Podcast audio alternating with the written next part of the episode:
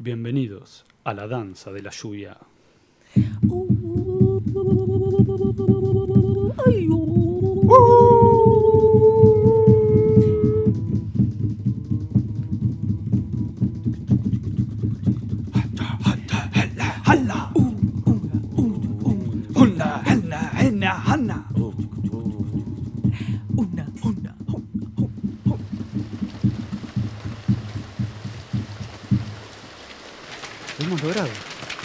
hemos logrado.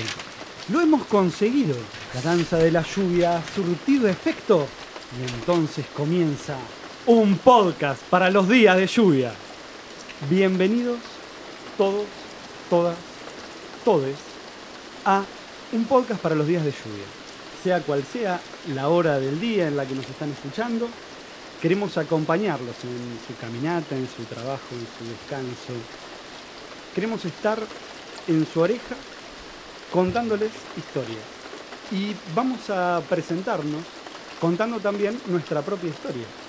Porque un podcast para los días de lluvia no es un podcast común. Nace a través de internet y nosotros mismos casi que no nos conocemos entre nosotros. Me voy a presentar. Mi nombre es Marcelo Iácono. Tengo treinta y pico de años y me gusta mucho la radio. Y mm, escribo poemas, cuentos, y me daban ganas de contarlos al aire y que la gente los escuche. Y entonces lancé como un mensaje en una botella al mar, a este mar de internet, el siguiente mensaje. Nos reunimos a grabar un podcast con relatos cortos, cuentos, crónicas, poemas, hechos por nosotros o seleccionados de otros autores. Aprendemos entre todos cómo se hace y cómo se publica un podcast. Queremos difundir cultura, queremos hacer pensar y hacer sentir. Y nos gusta la radio, mucho. En Buenos Aires hay alrededor de 100 días de lluvia por año, 8 días por mes. Esperamos que nuestro podcast se escuche alguno de esos días de lluvia. Ese era el mensaje. Y hubo gente que respondió. Aquí a mi derecha, por ejemplo, tengo a Natalia, a Nati. Bienvenida. ¿Cómo están? ¿Cómo están todos? Y bueno, acá para romper el hielo un poquito me voy a presentar. Eh, también soy una de las eh, fanáticas promotoras de, de este espacio. Eh, y lo lindo que tiene esto es un poco de alia, porque te juntás con gente que no conoces, pero terminás encontrando puntos en común.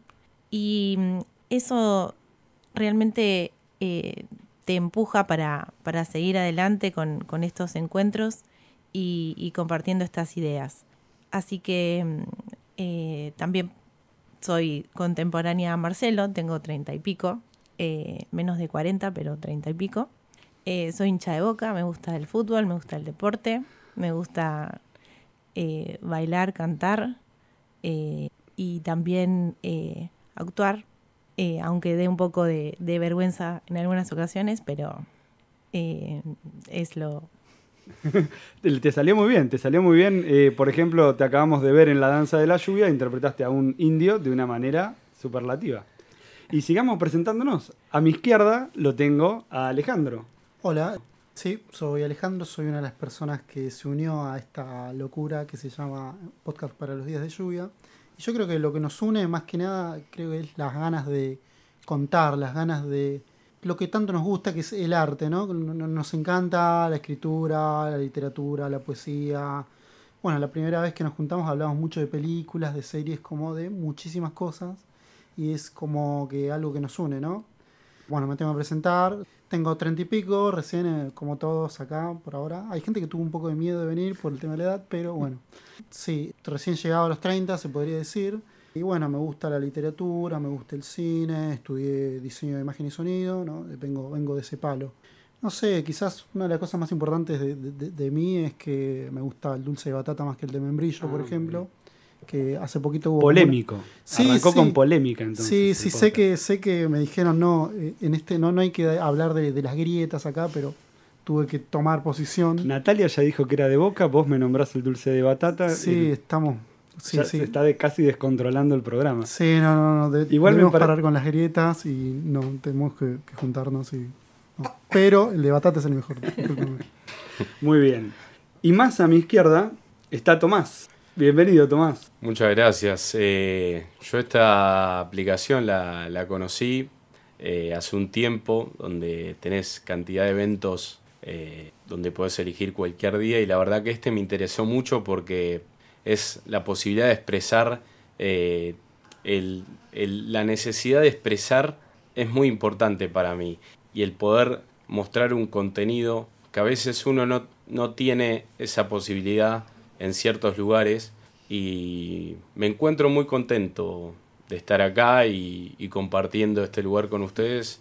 Eh, son personas maravillosas y recién las conocí, eso es un poco la, la mística de que se genera, ¿no? Muchas gracias, Tomás. Eh, es, es real que hace eh, muy muy poco que nos conocemos y la aplicación de la que habla Tomás es Meetup. Esa es la, aplicación en la que yo, no lo dije. Ahí es donde tiré esa, eh, ese mensaje en una botella para ver quién lo tomaba y, venía eh, y acudía a la invitación. Así que Tomás es de, de, los más recientes que ha tomado ese, ese mensaje y valiente que en un solo día, sin habernos reunido antes, dijo, yo voy. Muchas gracias, muchas gracias Tomás. En Meetup, esta, esta aplicación, además de un podcast para los días de lluvia, a donde eh, los invitamos a que, a que se agreguen, con Natalia hacemos otros encuentros que son exclusivos de poesía. Se llama La Hora de la Poesía y en esos encuentros convocamos a la gente a mm, leer durante media hora sus poemas o poemas que les gusten mucho, después durante 20 minutos mm, a, escribir un nuevo poema y en los últimos 10 a leer ese poema nuevo. Alejandro el otro día, después de un podcast para los días de lluvia, se quedó...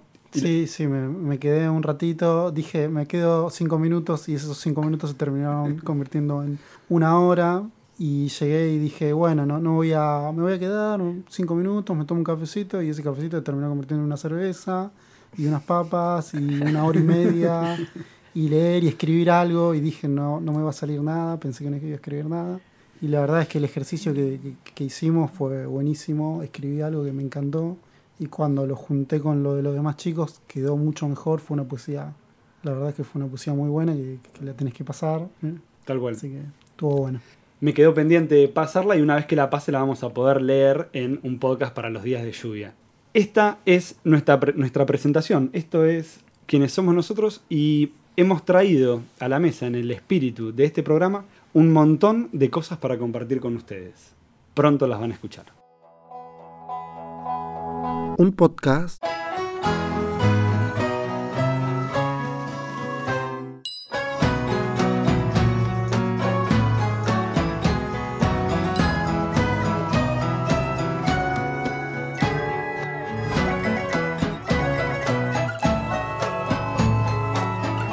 para los días de lluvia.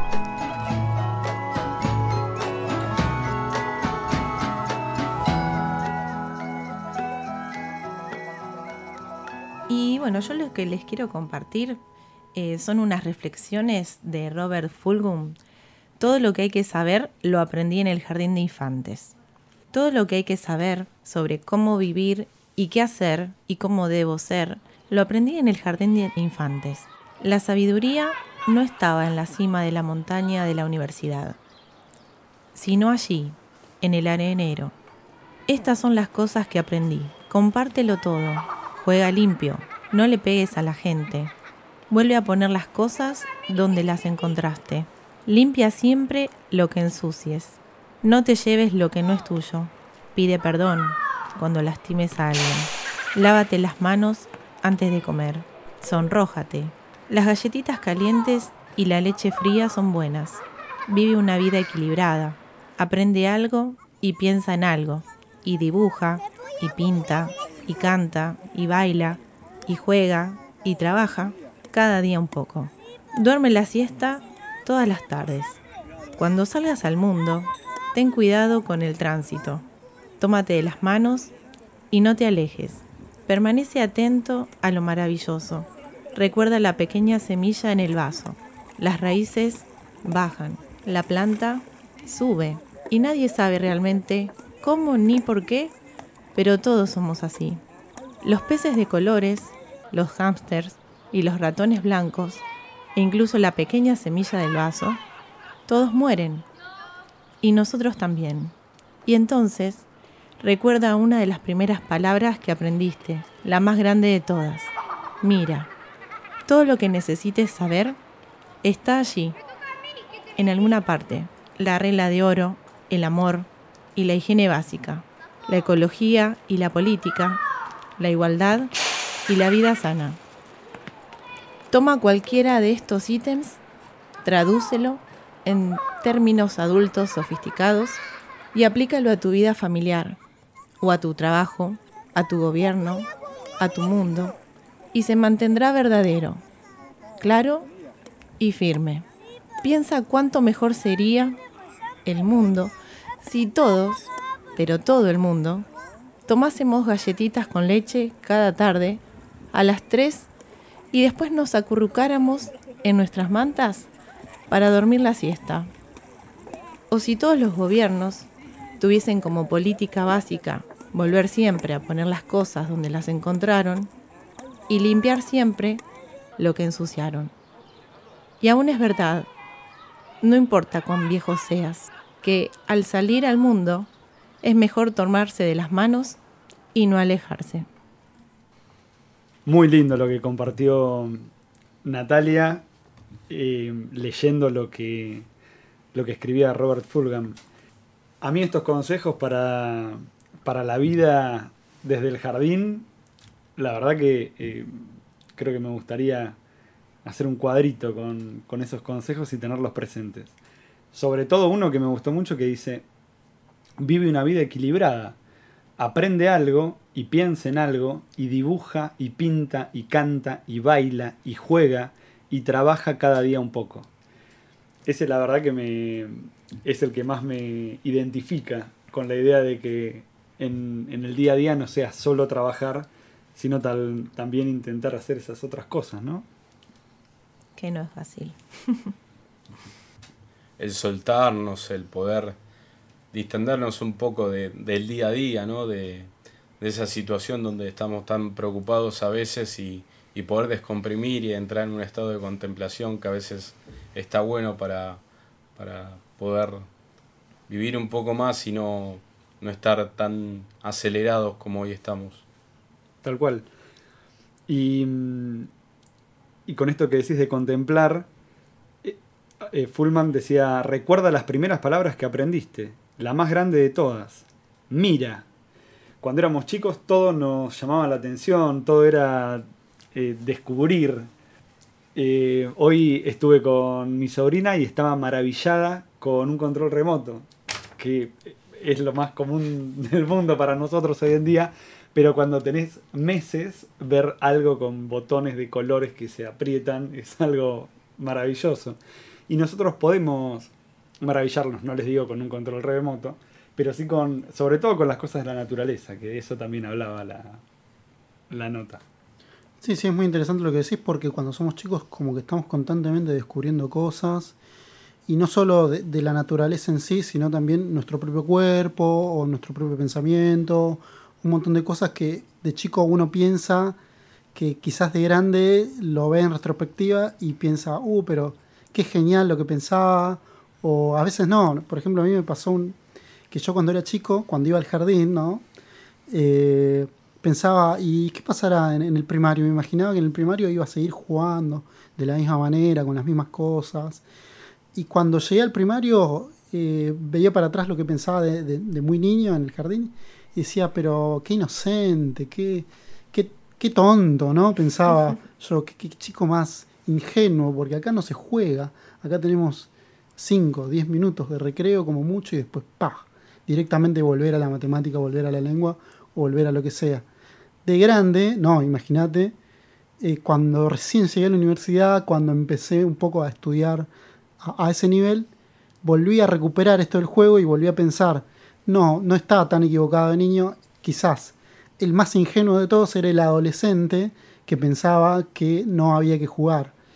Eh, creo que de grande me, pasó, me, fue casi como un baldazo de agua fría. recuperar eh, la, importancia del juego. Cuando, entré a la universidad, cuando empecé a estudiar, eh, se me abrió un poco la cabeza y me di cuenta de que el juego era muy, muy importante en, en un montón de sentidos. A mí me hace recordar lo de Alejandro porque en este momento yo estoy haciendo teatro. En muchos casos a veces pasa que cuando uno es adulto tenemos muchos juicios personales y es como que nos cuesta, vemos el juego como asociado a la infancia y eso a veces no está bueno porque creo que a veces hay que dejar la racionalidad de lado y poder dejarnos soltar, no sé si es la palabra, pero a veces nos cuesta demasiado porque la tenemos muy asociado que hay una cierta edad. Y a veces está bueno poder liberarnos y, y jugar y, y la verdad que cuando yo hago teatro me libero y es, es increíble la sensación de vivir en, en, el lugar de otra, de una tercera persona, porque uno se siente eh, como que está haciendo algo inmaduro, cuando no es nada inmaduro, al contrario, eh, es divertirse y, y, bueno, nada. Sí, eh, realmente el, el juego es de lo que uno más puede extrañar de esa época. Y, y, yo del, del, primario de la infancia, uno de mis juegos preferidos era la radio. Era grabarnos con, eh, con en cassette arriba de, de, alguno de esos temas enganchados de la radio y grabar una especie de programa de radio. Así que eh, esta misma actividad para mí es, es, es un juego. Sí, es un sí, juego. sí. Eh, trayendo este tema de, del juego y remontándonos a la, a la, infancia, es lindo, ¿eh? Es como que uno reflexiona y dice, me estoy volviendo cada vez más grande, llega la, la adultez y es como que cada día es al 100% casi de, de obligaciones. ¿En dónde queda la parte lúdica, la parte de la sensibilidad, de las emociones. Como que todo tiene que ser muy pensado, muy razonado, muy estructurado.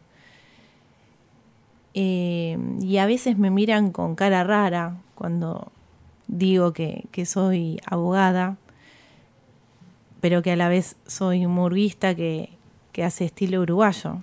Entonces, como que me miran con cara rara y dicen, pero no, no van de la mano esas dos cosas. Y yo digo, ¿por qué no?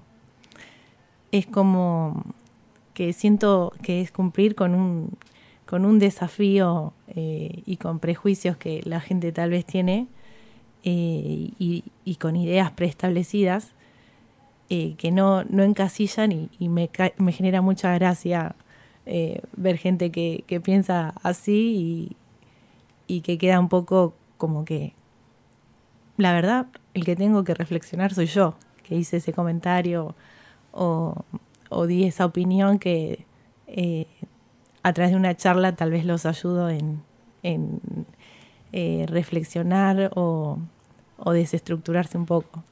Así que sí, es muy gracioso. Imagino el, el consejo, que es el que le damos a todos los que escuchan un podcast para los días de lluvia. Y es que jueguen, que se acuerden cuando eran chicos, que está todavía en ustedes la posibilidad de jugar y que la verdad que es maravilloso. A jugar. Si te dicen que te es finito.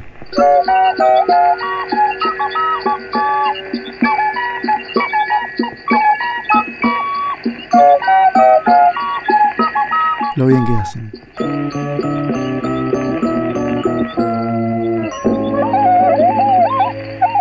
Podcast para los días de lluvia.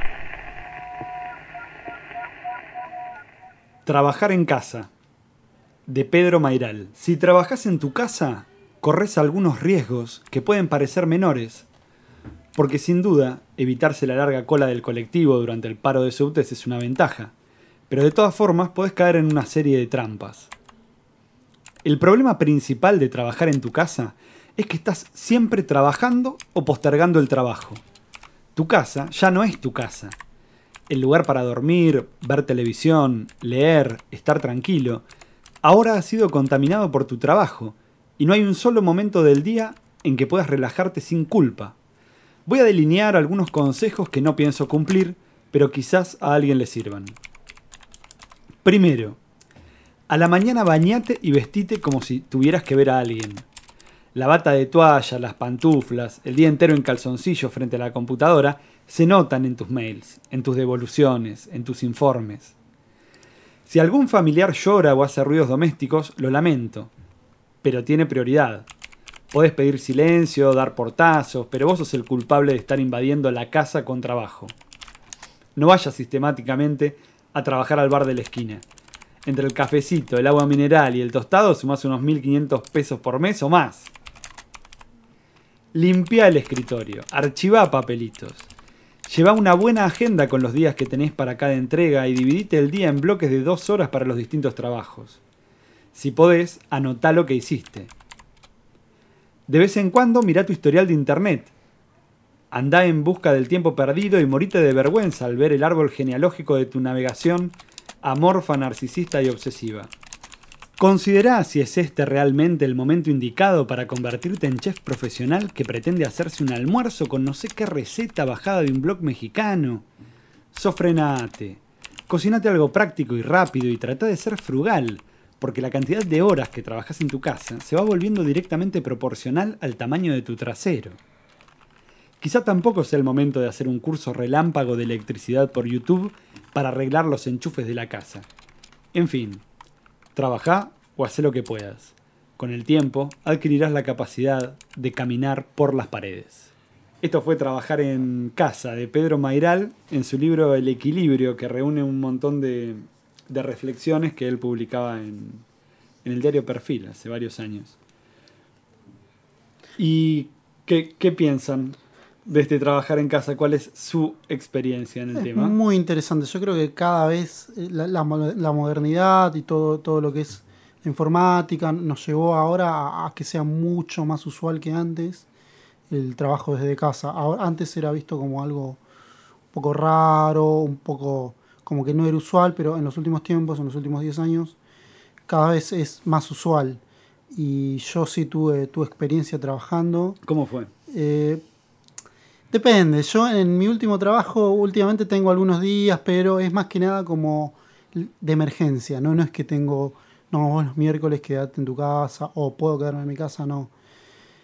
Es cuando hay un paro o cuando claro. en el último tiempo, bueno, todos sabemos que hay, hay, más paros, hay más cortes, hay, y bueno, eh, pasaba que me decían, Alejandro, mañana eh, nos quedamos, no quieren, quizás la empresa no quiere pagar un taxi, no quiere pagar un remis, y bueno, me dicen quédate de tu casa, me llevo la computadora y ahí estoy, intentando hacer lo que puedo, bueno, porque las reuniones tienen, son con micrófono, con cámara, y bueno, yo tengo un perro, una perrita, y constantemente está Aparece. ladrando, ladrando, ladrando, apareciendo, saltándome a la cara. Es una perra saltarina que, es, que te llega hasta la cabeza, aunque estés parado. Y bueno, reuniones así eran muy jodidas. Y prestar más atención es jodido. Yo vivo en un, en un barrio, Villa Urquiza, que tiene justo en la esquina, tan constantemente puteándose, gritándose, insultándose, porque me frenó, que no me frenó. Es como... Mm no hay un semáforo. Una esquina justo complicada del tránsito. Es una esquina complicada y tener reuniones ahí es como. Tal vez, tal vez el, inter, el, interlocutor te dice, pero ¿cómo me decís que, que frene? ¿Que frene qué? Si te estoy hablando. Sí, sí, es raro. Pero bueno, en este trabajo no tuve tanta experiencia, fueron algunos días, pero en mi trabajo anterior hubo como una emergencia que duró dos meses. ¿Dos meses? Sí, hubo un error de Windows y de servidores de no sé qué afuera eh, y se rompieron un montón de cosas. Eh, no, una razón más para que las empresas no usen Windows. Hubo un error gigantesco y eh, se jodieron un montón de máquinas en la empresa que yo estaba. ¿Y los mandaron a todos dos meses a trabajar desde la casa? Dos meses, sí, más o menos yo estuve un mes y medio. Algunos estuvieron dos meses, otros estuvieron dos semanas. Depende del nivel de importancia al que se le da. Por ejemplo, el mandamás, el CEO de la empresa, habrá estado una semana. Claro de su casa. A medida que iban arreglando las computadoras. Claro, sí, y yo como tenía como una, yo era el empleadito, el último eslabón de todos, el, el tipo que estaba dedicado a, mirar la calidad final del producto, si es que había errores y bueno. Te dejaron que estuvieras tranquilo. Me dejaron, sí, lo extraño fue que tuve más vacaciones prácticamente que... Yo le decía vacaciones porque yo me quedaba en mi casa esperando que me diera trabajo, pero el que me tenía que dar trabajo también estaba con la computadora rota. A su vez era como una cadena de mando que estaba como en quebrada. Así que habré estado una semana sin trabajo prácticamente de mi casa. Y la tentación de convertirse en un chef profesional que hace los mejores tacos con las rapiditas, por ejemplo, o en, arreglar de una vez esa, esa canilla o esa cosa de plomería, ¿te ocurrió? Sí, sí, totalmente. Pasa, más que nada tiene que ver con esta cosa ahora de sobreinformación que tenemos que uno da un clic en un lado, va a otro, a otro y termina viendo, no sé, que en Estados Unidos hasta hace 20 años era legal el lanzamiento de enanos, por ejemplo, que era como un juego que hacían, o por ejemplo que en países africanos todavía es legal que les corten eh, los genitales a las mujeres. Oh. Hay como, o no sé, o viendo, leyendo sobre la revolución en Vietnam, cosas que no tienen nada que ver lo uno con lo otro, y uno termina llegando. Uno termina viendo, no sé, que hay un queso en Italia que tiene gusanos y que hay un pueblo que los produce y que son gusanitos chiquititos y la gente se los come con los gusanos, que le saltan a la cara y que son como cosas que uno termina leyendo, termina como buscando información que quizás estando en otra, realmente ocupado en el trabajo o con No lo haría. Definitivamente en el medio de, la oficina, de las llamadas telefónicas, de los mails que llegan, nunca te hubieses enterado de los gusanos en el queso que saltan a la cara de las personas. Hubiese sido un tema que no hubieses, que no hubieses descubierto. Totalmente, totalmente. ¿Y vos, Tomás? No, no, yo creo, yo no tuve una, una situación de home office, pero estuve en un momento en, en una especie de año sabático, del cual lo puedo relacionar en el sentido de uno estar encerrado en su casa. Y a veces es como que la cabeza se te va para cualquier lado porque te termina repercutiendo a veces en el ánimo. Porque estás todo el tiempo en el mismo lugar, uno no, no sale a conocer otros lugares y mentalmente nosotros necesitamos siempre cosas distintas. Y es como que, y eso hace que a veces nuestra cabeza empiece a distraernos por otras cosas, como nombraba Alejandro, de, YouTube, de muchas cosas que, que, es complicado a veces eh, no poder eh, desvincularnos de, eso. Es como mucho más complicada la concentración. Y las ventajas es que nadie te está molestando tanto y, vos podés estar libre, eh, eh, sin, sin, una ropa, digamos, de, de traje, pero también tiene sus desventajas, ¿no? Es verdad, es verdad. Sí, yo creo que la gran desventaja es, es como al ser un producto de, de la sobremodernidad y de esta sobreinformación que todo el tiempo nos, nos dicen que tenemos que estar conectados, que tenemos que estar disponibles, como ya nadie, ya todos nos llevamos el trabajo a casa prácticamente. Ya todos tenemos en el, el grupo de WhatsApp del trabajo, ya nuestros jefes tienen nuestros números, ya somos la gente cuando, nos hacen una entrevista, ya nos buscan en Facebook, ya saben nuestro perfil, ya conocen todo sobre nosotros y aparte estamos conectados el 100% del tiempo. Es como una desventaja que te da cierta ventaja, pero si uno se pone a pensar es como que prácticamente damos eh, cierta parte de nuestra libertad un poco, ¿no? es como es, es jodido, es algo para, pensarlo y para ver cómo, cómo lo sobrellevamos prácticamente. Es verdad. Y, uno tiene que saber que el lugar es principalmente una casa a la que uno está llevando el trabajo y que el trabajo puede interferir con las cosas de la casa y que tiene que respetar ese espacio como, como casa, como hogar, como por ejemplo dejarla a, tu perrita que, que, salte libremente y demás, que eh, recuerdo una entrevista, creo en la, en la CNN, que estaba hablando muy serio sobre el un gran conflicto bélico y está hiper serio la persona hablando frente al escritorio y de repente se abre la puerta y entra un bebé gateando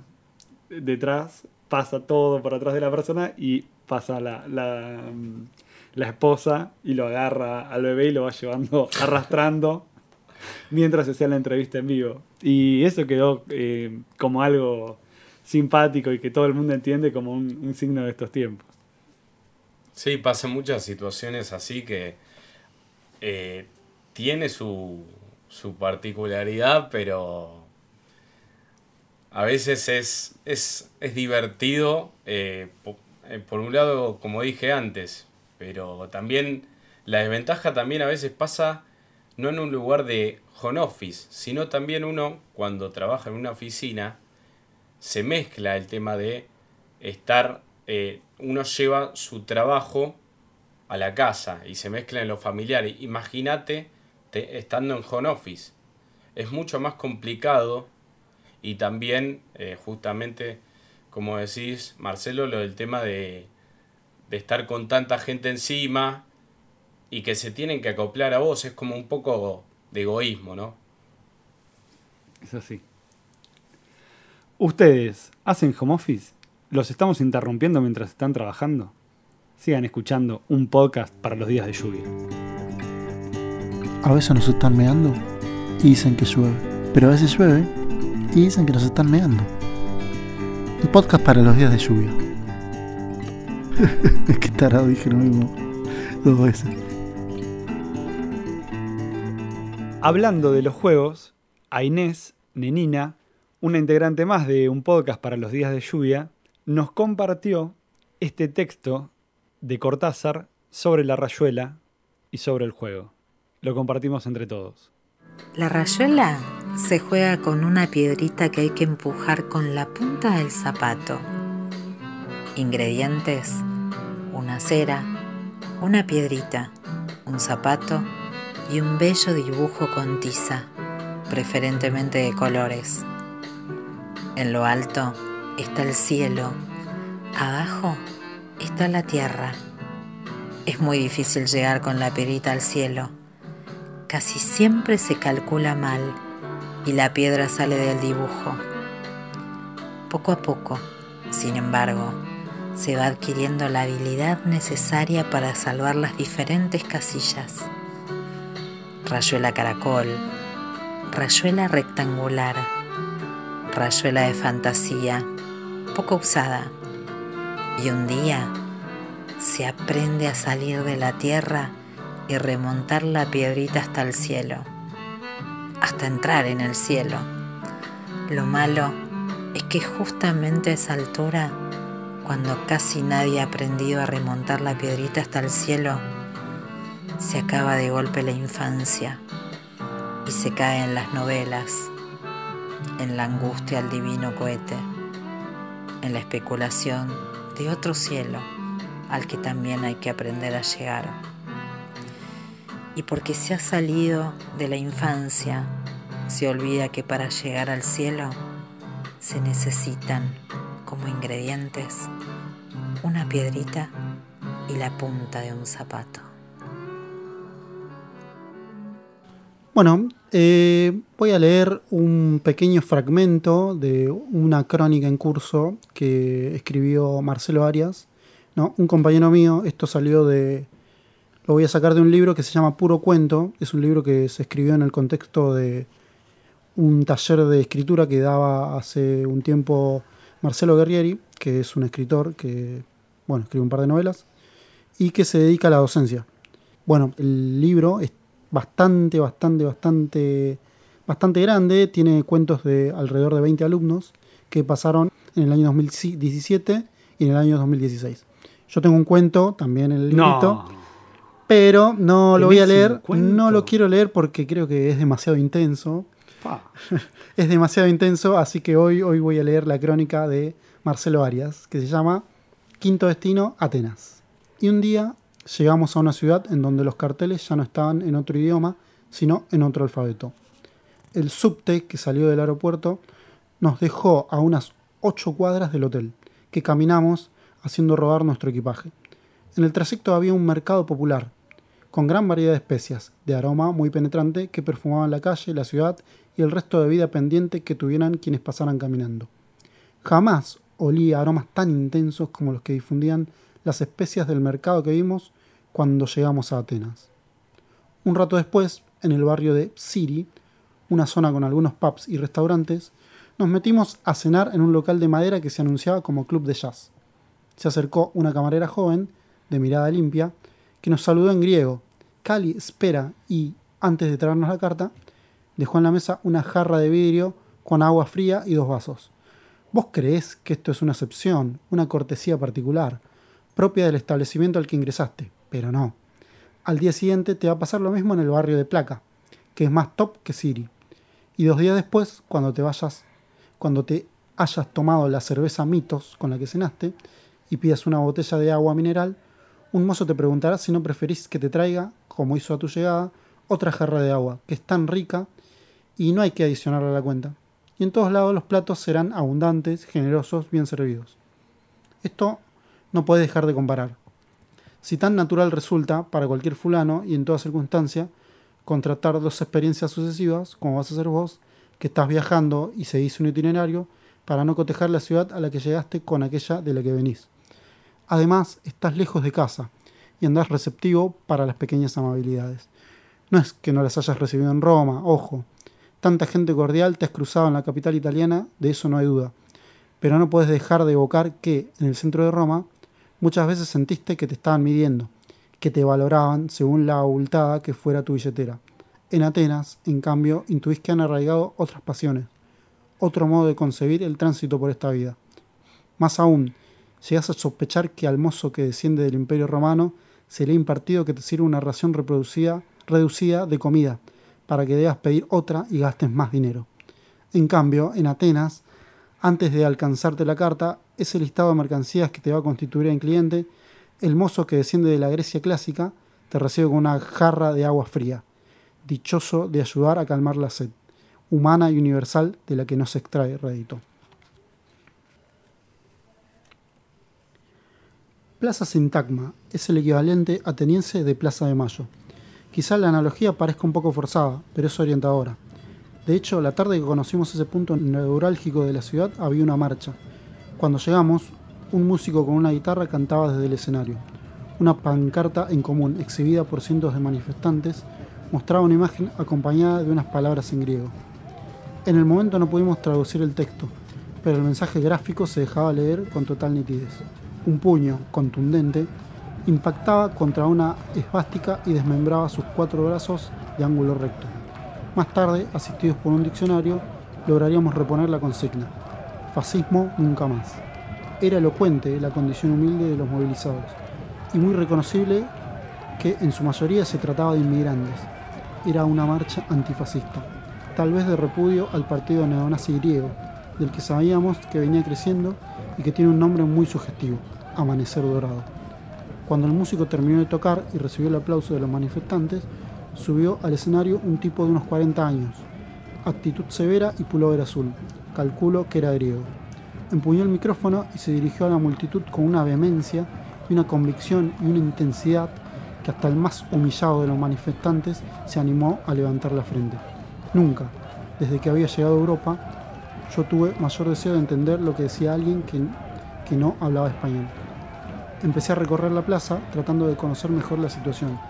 Mi novia se quedó frente al escenario. Un grupo de manifestantes portaba una inmensa bandera cuya consigna además de estar en griego, también estaba en inglés. Legalize Immigrants. En la marcha había hombres, mujeres, niños, ancianos. Tantos rostros anónimos entre los cuales de pronto me pareció increíble reconocerlo a él. Me quedé atónito, petrificado ante su gesto, su mirada, su imagen tan familiar. Y por si fuera poco, estaba sobre un cantero lleno de flores. Era la parcela más colorida de la plaza, la más radiante. Justo ahí, contrastando con el cemento que impera en Plaza Sintagma, había muchísimas flores. También había dos árboles bastante distanciados, entre los cuales había sido extendida de tronco a tronco una bandera de no menos de 20 metros. En ella resplandecía el rostro de Ernesto Che Guevara, junto a la leyenda Hasta la victoria siempre, escrita en griego y en español. Fueron las primeras y únicas palabras en español que Grecia me regaló en la vía pública. Un grupo de negros, seguramente africanos, charlaban debajo de la bandera.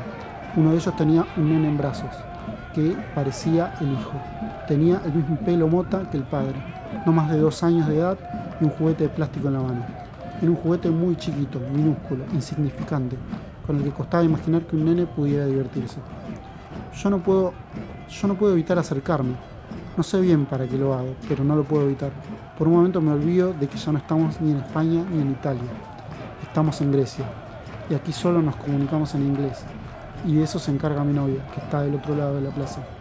Yo nunca aprendí a hablar inglés. El negro que jugaba con el hijo lo ha dejado en brazos de la madre. Es el primero que gira hacia mí cuando me acerco. Viste de modo humilde pero, pero prolijo. Buzo con cierre y capucha. Pantalón de jean, es flaco y muy alto. Sonríe. No sabe quién soy. No sabe lo que quiero, pero sonríe. Logro presentarle porque el Che. ¿Por qué esa bandera en Atenas con la cara del Che? El tipo me mira y entrecierra los ojos. Su estatura supera holgadamente el metro 85. No necesita meditar mucho la respuesta que me da. For the freedom. Yo intento comentarle que mi novia y yo nacimos en Argentina, que andamos paseando, que estamos muy contentos de estar en esa plaza. Él me mira, vuelve a sonreír y eleva los hombros. Me parece que no he logrado hacerme entender. Trato de decirle cuánto nos complace participar de esa movilización. Percibo que él aporta su mejor voluntad, pero mis torpes balbuceos no alcanzan. Sin embargo, es tal mi deseo de comunicarme con él, tan grande la emoción de estar en esa plaza, en Atenas, dialogando con un inmigrante africano que ha instalado la imagen del Che en una marcha antifascista, que de pronto logro enhebrar en voz alta varias palabras en inglés, precarias, elementales, tan básicas. You are my brother, me sale decirle, con violencia, apuntándole con un dedo al pecho como si fuera una acusación. Because the world is your house and my house. This world is our house. Digo, y our revoleo en forma circular, enfática, apuntando para arriba. El índice que trata de mitigar mi precariedad lingüística. El tipo no dice nada, me mira. Siento que su sonrisa se demora. Más aún, veo que aprieta los labios involuntariamente y enarca las cejas. Y de pronto, en su cara de adulto se insinúa el puchero que tantas veces habrá usurpado su rostro de niño. Se insinúa y finalmente se instala, implacable, en el gesto de un hombre de casi dos metros, el puchero de un niño maltratado. Pero no llora, para nada. Muy por el contrario, reconvierte el asomo de tristeza en un atisbo de alegría. Levanta un brazo, flexiona el codo y me extiende la palma de la mano a la altura de su pecho, que es aproximadamente la altura de mi cara. Elevo también mi brazo y nuestras manos se funden en, un apretón conmovido, que él prolonga sin soltarme durante varios segundos. Yo querría decirle que esta vida que nos han dado es un juguete muy chiquito, minúsculo, insignificante, pero no digo nada. Él tampoco dice nada. Sus ojos, en cambio, no dejan de certificar que la humanidad es un niño maltratado. Me encantó esta crónica que mm, me di el gusto de escuchar con los ojos cerrados y, logré trasladarme a esa plaza en Atenas y, mm, y logré ver las banderas, la gente, el ruido y, y, la historia de este encuentro entre dos personas que no hablaban el mismo idioma, pero que estaban sin dudas en la misma sintonía. En mi caso, entendí hasta cierta parte, eh, no soy mucho de la literatura, pero me quedó la palabra negro. No sé por qué, pero es como que siento que hay una parte medio discriminativa. No sé por qué está la, la necesidad de, utilizar esa palabra en eso. Hay muchas cosas, Ale, que no entendí, pero la verdad considero que igual la literatura siempre se aprende y son diferentes vocabularios que uno incrementa que yo no los tengo porque la verdad que de lectura tengo más en la vida y de vivencias. Mm. Eh, pero tengo más crónica. Sin embargo, es admirable la pasión que tenés por, por contar algo y cómo te compenetrás. Y, y yo lo vi a Marcelo eh, cerrando los ojos y, y, la verdad que era, era algo copado porque estaba bueno como, como lo veía él, digamos, cómo se manejaba, eh, cómo, cómo estaba tan, tan interesado y yo a veces no entendía nada. Y, pero es importante como, como, no sé cómo explicarlo. La pasión que uno siente por la literatura para mí es de admirar más allá de que yo soy de otro tipo, ¿no? Mm. Eh, y el tema de, de las marchas, ¿cómo lo, ¿cómo lo sienten? Es decir, cuando escuchan hablar de, de una marcha en un relato, ¿qué es lo que piensan? ¿Dónde, ¿Dónde los encuentran las marchas habitualmente a ustedes? Yo recuerdo, por ejemplo, una sola marcha en, en el exterior que nos encontró viendo la marcha como algo extraño y era una marcha en contra de lo, de lo que nosotros pensábamos. Era en Barcelona una marcha a favor del rey, por ejemplo. Y estar eh, adentro de una marcha y ver la marcha simplemente como eso, como un hecho eh, ex- externo. Distinto de esto de tal vez sentirlo y, decirle a una persona que esté en la marcha, You are my brother. Eh, hasta hacerlo emocionar.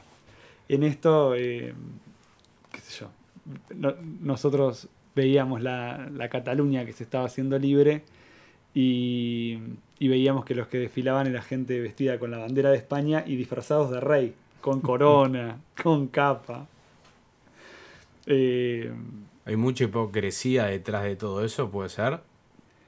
de, de esa gente que tal vez es de es de Barcelona pero eh, pero que se manifiesta a favor del rey para no quedarse afuera puede ser sí sí Eh, vos lo de- decías lo de lo del negro que te llamaba la atención que dijeran negro pero es porque son los negros los que están en Europa pidiendo ser, eh, eh, ser reconocidos como ciudadanos y, y no sufrir discriminaciones, como en este caso en, en Sí, Grecia. sí, sí, yo creo que igual la, la parte del negro puede, puede depender mucho de las palabras, ¿no? ¿Qué, qué- qué significado y qué fuerza le damos nosotros a algunas palabras, ¿no? Por ejemplo, acá las minorías muchas veces utilizan la propia palabra con la que son tratados como para defenderse y para desarticular esa palabra. Por ejemplo, eh, los gays, los homosexuales, entre ellos se dicen puto cada vez más eh, cada vez más seguido porque ellos desacralizan esa palabra y esa palabra que es utilizada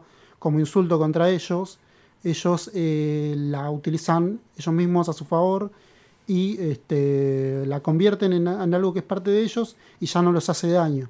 Las palabras, una vez que uno las reconvierte, ya no te hacen daño. También pasa con los travestis. Los travestis últimamente cada vez más entre ellos se dicen traba. El otro día escuchando a una, a una militante travesti, escuchaba que eh, se decían traba. Y yo me preguntaba por qué se decían traba y le preguntaron. Y ella decía no, porque traba es una palabra insultante y nosotros la usamos para que esa palabra eh, cobre otro sentido y como nos lo decimos entre nosotros ya no es insultante, ya no nos hace daño esa palabra. Y sobre las marchas, yo estuve en infinidad de marchas, eh, pero está bueno, es interesante lo de estar en una marcha que no te representa, como que te sentís como dónde estoy, como a veces eh, estás en una marcha y es gente con la que no, no compartís ni, ni, un café. Digamos, una vez me, me acuerdo que estaba en el centro, salí del subte, subí arriba, bueno, no voy a subir abajo, y me encontré con gente que estaba protestando por eh, la muerte de... No, por los policías, que querían darle más poder a la policía y cosas así. Y como que yo, tipo, no, no estoy muy a favor de eso, pero bueno. Este, y no, no, no, es como jodido, ¿no? También como la gente que capaz que se cruza con, con gente, con infinidad de personas que van a una marcha y quizás no necesariamente tenés que estar en la marcha para, para verlos, ¿no? Porque la vez, cuando viajan en el subte o cuando viajan en el colectivo, muchas veces llenan eso y te los terminas cruzando. Ya está te terminás identificado. cruzando igual, sí, sí, Sí. Es como estar en una marcha con, así de prepo, no, no está bueno. No, a mí una vez me pasó eh, sentarme en la platea en un Boca Estudiantes del lado de Boca y que Uf. justo nos hiciera Boca un gol y yo ser chico y estar rodeado de hinchas de Boca y tener Mm. que aplaudir un gol ajeno. Eso No Sí, se lo sí, deseo a puede. nadie. Y si alguien sale de la boca de un subte y queda en una marcha que no le corresponde, eh, desde un podcast para los días de lluvia le, le deseamos que, que pueda entrar en algún café y, y salir de esa situación. Igual está bueno festejar y que el ámbito deportivo en sí, que a veces no sea todo una especie de rivalidad, ¿no? Como que no haya violencia y que se pueda disfrutar el deporte. Me parece que está bueno. Y con respecto a lo que dice Ale de las marchas, a veces hay muchas personas que en mi caso eh, veo que no saben lo que luchan. Porque le haces cinco preguntas y te contestan, por ejemplo, el color es azul y amarillo. Si vos vas a luchar algo, tenés que saber lo que luchás. No puedes estar hablando de algo que no sabes. Si yo voy a meterme en algo, tengo que saber qué es lo que estoy luchando. Tengo que tener, por lo menos, si me preguntan 15 veces, tener las 15 respuestas con argumentos sólidos. Saber de las leyes, saber de un montón de cosas. Y hoy no está pasando eso actualmente. A mí me parece. En ciertas generaciones de 18 años, 19. No me quiero meter tanto en la política, pero es una opinión que quería dejar No, está, está Claro. perfecto. Muy bien. Sí, creo que tiene que ver un poco con la sobreinformación que hay, que como decíamos hace rato sobre, sobre la sobremodernidad y esta sobreinformación que todo el tiempo te, tiran información y tenés que estar constantemente, ya listo, listo, listo, y como que te llevan a eso. Y uno no tiene que saber todo, pero a la vez si se quiere inmiscuir en algo, tiene que saberlo, y es jodido saberlo cada vez más porque quizás uno quiera estar a favor de los animales y dice, bueno, voy a leer esto. Y tenés en internet 10 millones de cosas que te hablan de animales, una diferente y otra. No sabes qué leer. Así que bueno. Es así. Bueno, voy a hablarles de, de una crónica que tenía en, en mi casa del año 2017. A veces cuando uno está en una noche melancólica y, y salen emociones o salen cargas emocionales, para el que escribe, eh, esto lo va a entender.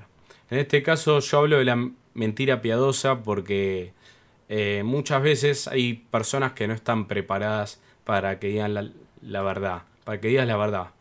Eh, a veces creo que no estamos en un lugar donde sea unión, sino todo es, todo es división, todos nos tenemos que eh, pelear y uno no puede hablar las cosas con respeto, ¿no? Por más que las hables con respeto, a veces se malinterpreta o el otro lo toma mal quizá por un tema de ego, porque no le gusta que le digas ciertas cosas que pensás, pero no es que estás diciendo la verdad. Nadie es dueño de la verdad. Y bueno, hablo de la mentira piadosa, que en este caso es una crónica que había hecho en un momento. Una mentira piadosa a veces vale la pena ante una situación que puede llevar consecuencias, de acuerdo con la persona que esté hablando. Una mentira piadosa me puede ahorrar un fastidio que después me genere una reacción.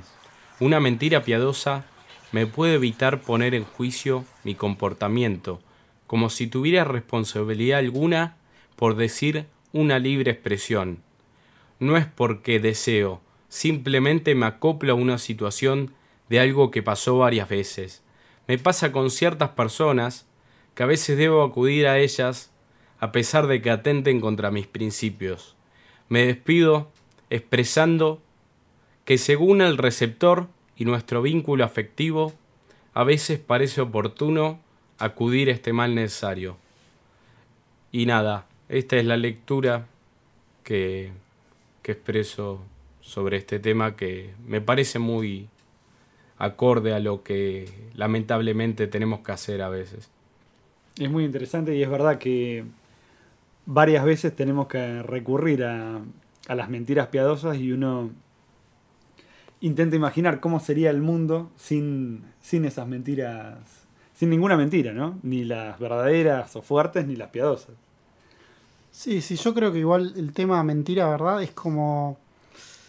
Es como jodido el tema, porque ¿qué- es verdad, qué es mentira? En, en épocas de posverdad, ¿no? De, de- en épocas de que algo es verdad porque yo lo digo, de que algo. Como, como Es verdad. Es verdad, es O- verdad. o no. eh, totalmente. No, pero las mentiras piadosas son a veces como verdad en sí, porque toda verdad es subjetiva y, y como que todo es una construcción eh, personal, pero a la vez A veces te, te puede parecer que, que estás excediéndote en esa mentira piadosa y diciendo una, una mentira de esas fuertes. Yo cuando pienso en esto de las mentiras, recuerdo una, una película que se llama La invención de la mentira, donde plantean un mundo donde no existe la mentira. Y todo el mundo se dice permanentemente la verdad. No sé si la, si la pudieron ver. No, hay un ejemplo de mentiroso, mentiroso, pero. es Claro, ese es otra. Mentiroso, mentiroso. También era excelente. Sí. También es esa. Me, me vino a la cabeza cuando. y todas las peleas que generaría, ¿no? Si todos nos estaríamos diciendo de la verdad, sería un tole-tole, digamos. Sí, sí, es verdad. En esta, en esta película era medio una crítica, eh, terminaba siendo una crítica a la religión, porque era un escritor, pero en vez de escritor de ficción, lo que escribía era hechos fácticos del pasado, porque no podía mentir. Y nadie conocía la mentira, y la gente no mentía en las citas, por ejemplo. Está toda una, una escena en la cita y no mienten. No mentía en las propagandas, y él no podía mentir al escribir. Lo único que escribían sobre cosas que hubiesen pasado. ¿Cómo sería, no? Si lo, único que escribiéramos eh, hubiese sido exactamente así. Y lo que cuando él termina creando una mentira, la mentira que crea es al primero a una cajera del banco y le dice, no, no, sí, yo tengo plata en el banco. Debe haber un error porque yo tengo un millón de dólares. Y la cajera agarra y le cree, porque en el mundo no existe la mentira, y le da ese millón de dólares. Y las siguientes mentiras tienen que ver con la religión. Dice, no, a mí me habla una voz desde arriba y me dice que las cosas son así, así, así. Y, y entonces la película termina yendo para ese lado. Yo alguna vez pensé respecto de las mentiras piadosas o de las mentiras chiquitas, como tal vez como, como emprendimiento, ¿no? Sería eh, posible armar como una cajita con un, con un archivo de distintas mentiras piadosas para ir usando en distintos momentos. ¿Qué podrían decir, por ejemplo? la clásica mentira es la mentira de que es un saludo prácticamente, es ¿cómo estás? Bien, bien, es como la clásica mentira Sí, prácticamente claro. piadosa que obviamente Bien, bien, o, bien o tenés tiempo para que te cuente. Exacto. Nadie te quiere escuchar. Generalmente quiere que le digas bien. Claro, exactamente. Es una mentira que a la vez del otro lado la acepta totalmente. Es tipo, yo la acepto. Es un tipo de mentira que es como aceptada por todos, ¿no? No, no nos importa si en realidad es una mentira o es una verdad a medias. No, no nos importa porque no tenemos tiempo realmente para, como decís vos, no tenemos tiempo para escuchar todo cómo está realmente la otra persona. Sí, hay, un caso donde, donde la situación de ponerle Franklin Roosevelt, creo que era, donde en un momento él creo que había dicho ponerle mata a mi suegra y quería comprobar cuánta gente realmente lo escuchaba. Y, y todos decían, ah, muy bien, ah, muy bien, ah, muy bien, ah, muy bien, hasta que uno se sorprendió y se impactó y dijo, ¿mataste a tu suegra? Como que no, la gente no escucha y generalmente se miente y hay mucha hipocresía dando vuelta y a veces es complicado. Yo ojalá que algún día vea un mundo donde se pueda decir la verdad. Inclusive en algún momento me gustaría transmitir algo artístico donde podamos ser honestos con nosotros mismos. Muy bien. ¿Y ustedes? ¿Nos escuchan del otro lado? ¿Nos escuchan del otro lado? ¿Nos escuchan?